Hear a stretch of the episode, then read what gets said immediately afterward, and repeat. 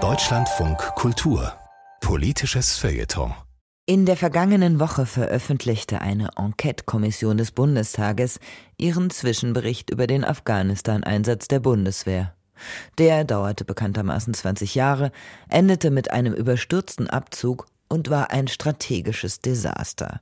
So der Tenor des Berichts und auch der Medienkommentare zu diesem Bericht.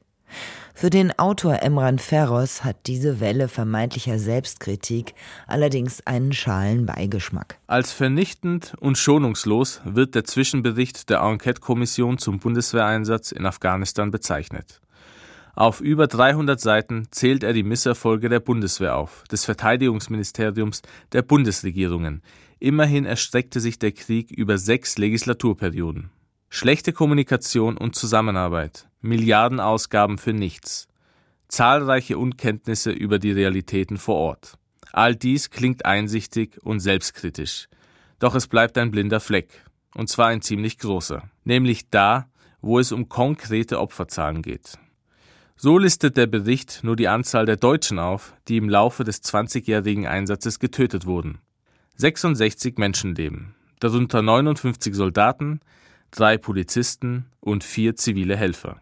Der enorme Preis, den die Afghaninnen und Afghanen für diesen Einsatz bezahlt haben, spielt dagegen kaum eine Rolle. Afghanische Opfer? Sie scheint es nie gegeben zu haben.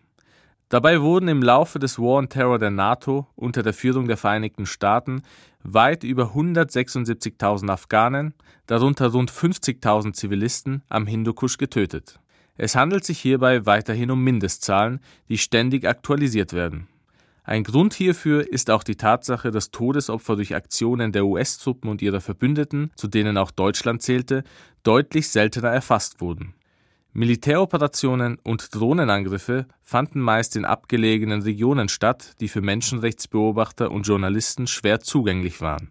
Erst nach und nach kommen Kriegsverbrechen westlicher Truppen ans Licht. So bestätigte ein Gericht im vergangenen Jahr zum Beispiel Zeitungsberichte, die australischen Elitesoldaten Gräueltaten an mindestens 39 Afghanen vorgeworfen hatten. Dies führte unter anderem zu einer öffentlichen Entschuldigung des australischen Militärs. Seitens der USA wurden selbst in den letzten Tagen des Einsatzes afghanische Zivilisten getötet. Während die Truppen im August 2021 abzogen, löschte eine US-Drohne in Kabul zehn Zivilisten aus, die man fälschlich für IS-Terroristen gehalten hatte. Amerikas Drohnenkrieg in Afghanistan wäre ohne den Luftwaffenstützpunkt in Rammstein in der Pfalz übrigens wohl nicht möglich gewesen. Ohne die Satellitenrelaisstation dort hätte keine einzige Operation durchgeführt werden können. Auch Deutschland hat sich an dem Töten in Afghanistan beteiligt. 2009 etwa, als der damalige Bundeswehroberst Georg Klein zwei von den Taliban entführte Tanklastzüge in Nordafghanistan bombardieren ließ, wodurch laut Karim Popal, dem deutsch-afghanischen Anwalt der Opferfamilien, 179 Zivilisten getötet wurden. Heute ist Klein General, während seine Opfer in Vergessenheit geraten sind. Eine Aufarbeitung des Massakers in Kundus hat bis heute nicht stattgefunden, sagte mir Popal vor einigen Tagen.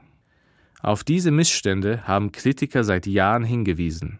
Sie wussten auch seit langem, dass der internationale Afghanistan-Einsatz zum Scheitern verurteilt ist und der Fall der Afghanischen Republik früher oder später kommen wird. In Berlin und anderswo kam eben jene Einsicht erst viel zu spät an. Den Preis für diese späte Einsicht zahlten Zehntausende Afghanen mit ihrem Leben.